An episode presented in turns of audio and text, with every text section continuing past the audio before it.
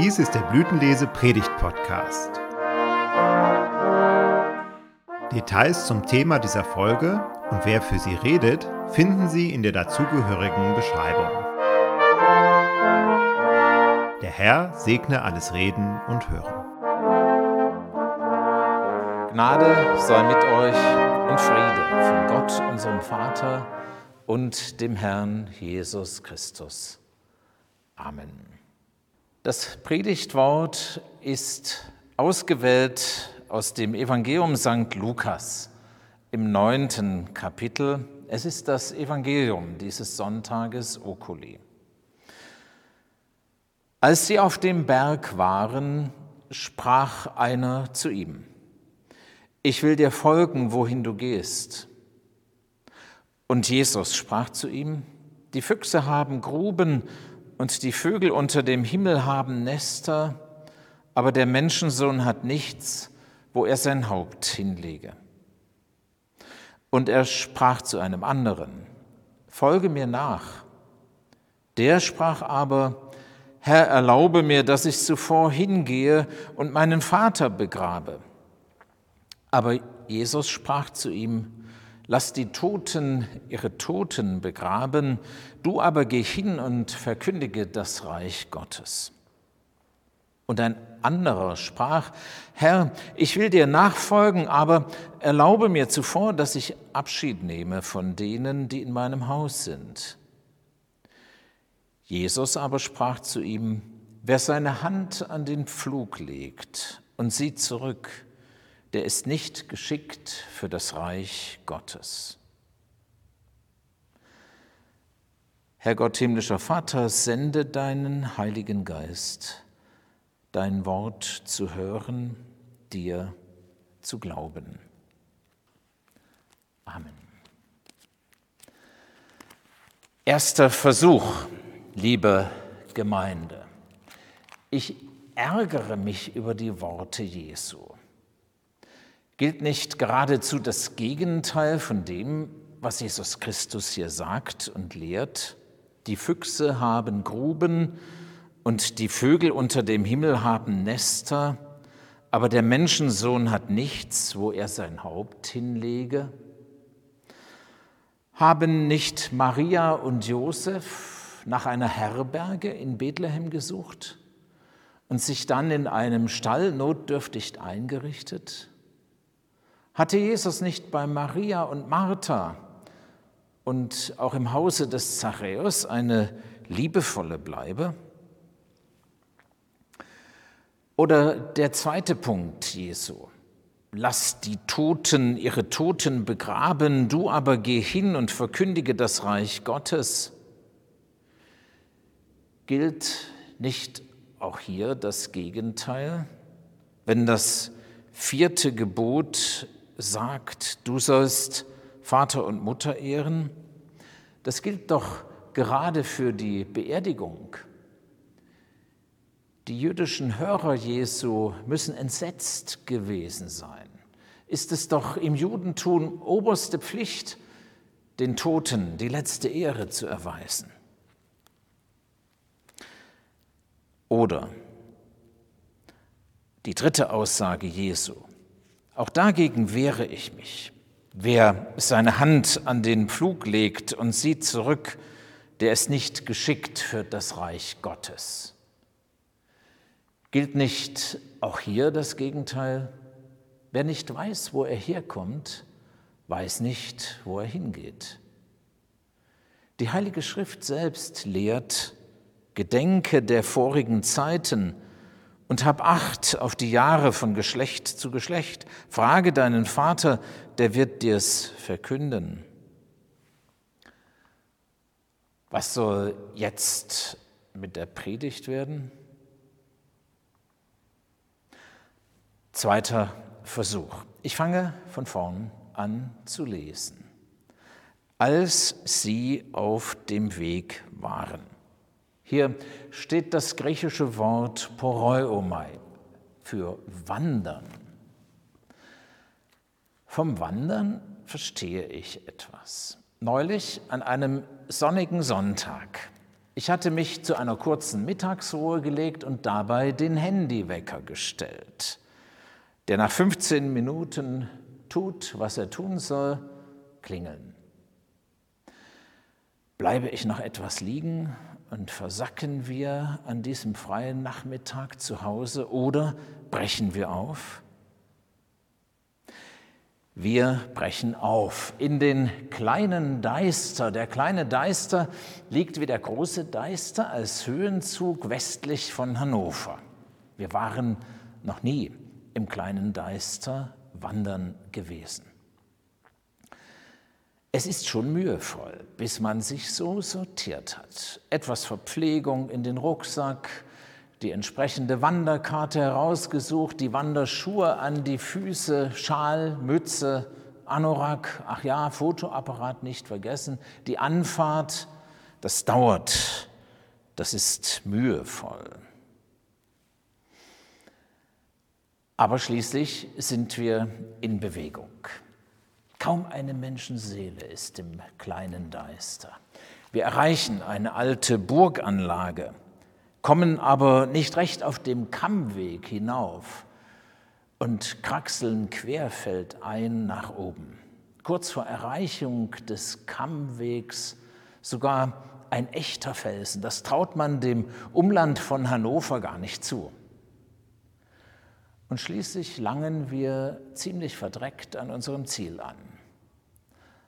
Ein wundervoller Aussichtspunkt mit sonnigem Blick auf Hannover satte 346 Meter hoch. Aufbruch. Jesus erzählt hier im Grunde genommen von den Erfahrungen seiner Wanderschaft und aus seinem Blickwinkel aus als Wanderprediger. So lesen wir noch einmal einer sprach zu ihm, ich will dir folgen, wo du hingehst. Und Jesus sprach zu ihm, die Füchse haben Gruben und die Vögel unter dem Himmel haben Nester, aber der Menschensohn hat nichts, wo er sein Haupt hinlege. Es geht hier um Aufbruch zu einer Lebenswanderung. Es geht sozusagen um den Wecker. Dieser Vers ist wie ein Wecker. Nachfolge Jesu heißt die Geborgenheit unseres behaglichen Zuhauses zu verlassen. Nachfolge Jesu heißt die Geborgenheit der Kindheit zu verlassen. Es geht darum, der Einladung Jesu zu einer Lebenswanderung mit ihm zu folgen. Wer sich wie ein Fuchs in seiner Höhle verkriecht oder wie eine Amsel auf dem Nest hockt, bleibt nur bei sich, erreicht keinen anderen Menschen und kommt womöglich niemals ans Ziel. Bewegung. Jesus erzählt von seiner Wanderschaft. Und es geht ihm zweitens darum, in Bewegung zu bleiben. Es geht ihm sozusagen um eine Wanderung mit Wanderschuhen. Es geht um meine Wanderschuhe. Wir lesen, und Jesus sprach zu einem anderen, folge mir nach. Der sprach, Herr, erlaube mir, dass ich zuvor hingehe und meinen Vater begrabe. Aber Jesus sprach zu ihm, lass die Toten ihre Toten begraben. Du aber geh hin und verkündige das Reich Gottes. Tote bewegen sich nicht mehr. Tote bleiben an ihrem Ort. In geistiger Bewegung zu bleiben, ist für uns Christenmenschen wichtig. Die entscheidende Frage lautet doch, was bindet uns? Was hindert uns an der Bewegung? Um dafür ein Beispiel zu erzählen. Wenn ich im Kirchenbüro an meinem Computer sitze, dann versuche ich morgens zunächst die ungezählten E-Mails zu bewältigen. Das dauert eine Stunde, zwei Stunden, das dauert. Eigentlich könnte ich den ganzen Tag damit zubringen, nur zu reagieren, was andere mir vorlegen. Deshalb schließe ich von Zeit zu Zeit alle Programme, öffne eine leere Datei, sozusagen ein leeres Blatt Papier und fange selbst an zu denken. Ich setze mich geistig und vielleicht auch geistlich in Bewegung. Das kennst du doch auch von deinem Alltag. Eigentlich hast du später mal was ganz Großes vor. Aber vorher müssen noch die vielen, vielen kleinen Dinge erledigt werden.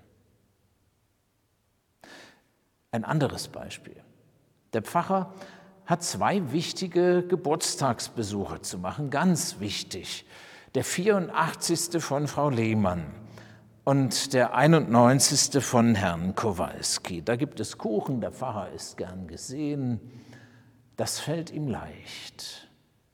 Eigentlich aber müsste er den Besuch bei den Leuten machen, die ihn kürzlich zufällig vorm Schaukasten der Kirche angesprochen haben.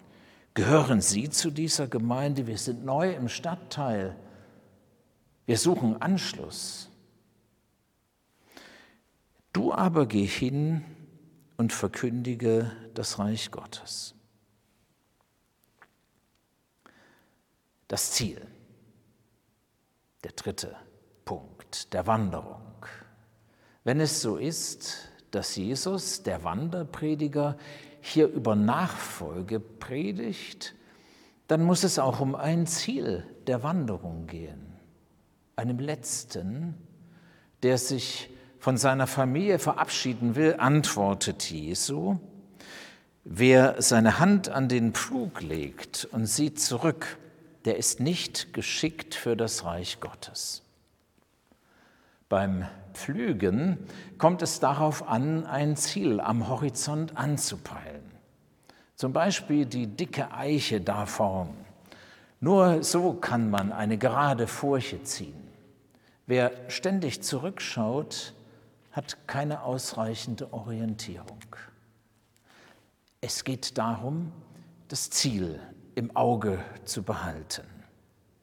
Jede Wanderung braucht ein Ziel auch die Lebenswanderung.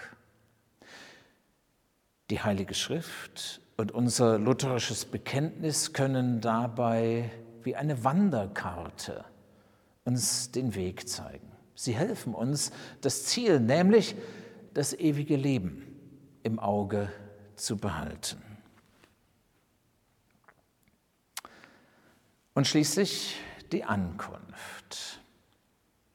Als wir an diesem Samstag dann abends wieder zu Hause anlangten, lag ein eindrucksvoller sonniger Wanderungstag hinter uns. Durch den Vorfrühling, so wie in diesen Tagen. Es war schön, wieder ein Zuhause zu haben, dort angelangt zu sein.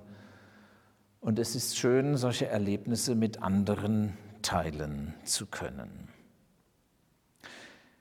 Jesus ist kein Feind familiärer Bindungen, wie es vielleicht auf den ersten Blick in dieses Sonntagsevangelium scheinen mag. Er selbst segnet die Kinder. Er selbst bereitet am grünen Donnerstag seinen Jüngern in einem Haus ein Festmahl, das bis heute reicht. Und er ist es, der sagt, in meines Vaters Haus sind viele Wohnungen. Du siehst und hörst diesen Gottesdienst vielleicht bei dir zu Hause, auf der Reise oder im Krankenhaus. Und du erlebst jetzt ein Stück zu Hause im Hören auf Gottes Wort, in den Liedern und Gebeten Deine Kirche ist solch eine Wohnung, ein geistliches Zuhause. Dort ist Gottes Liebe, dort ist seine Vergebung, dort ist auch sein Gastmahl für dich bereitet. Dort bist du zu Hause. Der Name des heutigen Sonntages lautet auf Latein Oculi. Das ist das erste Wort aus dem Sonntagspsalm, wo es heißt, meine Augen sehen stets auf den Herrn. Oculi, die Augen. Wir haben beim Wandern das Ziel im Auge, Jesus Christus.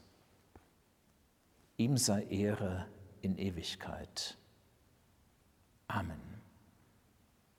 Und der Friede Gottes, der höher ist als alle Vernunft, bewahre und regiere eure Herzen und Sinne in Christus Jesus. Amen.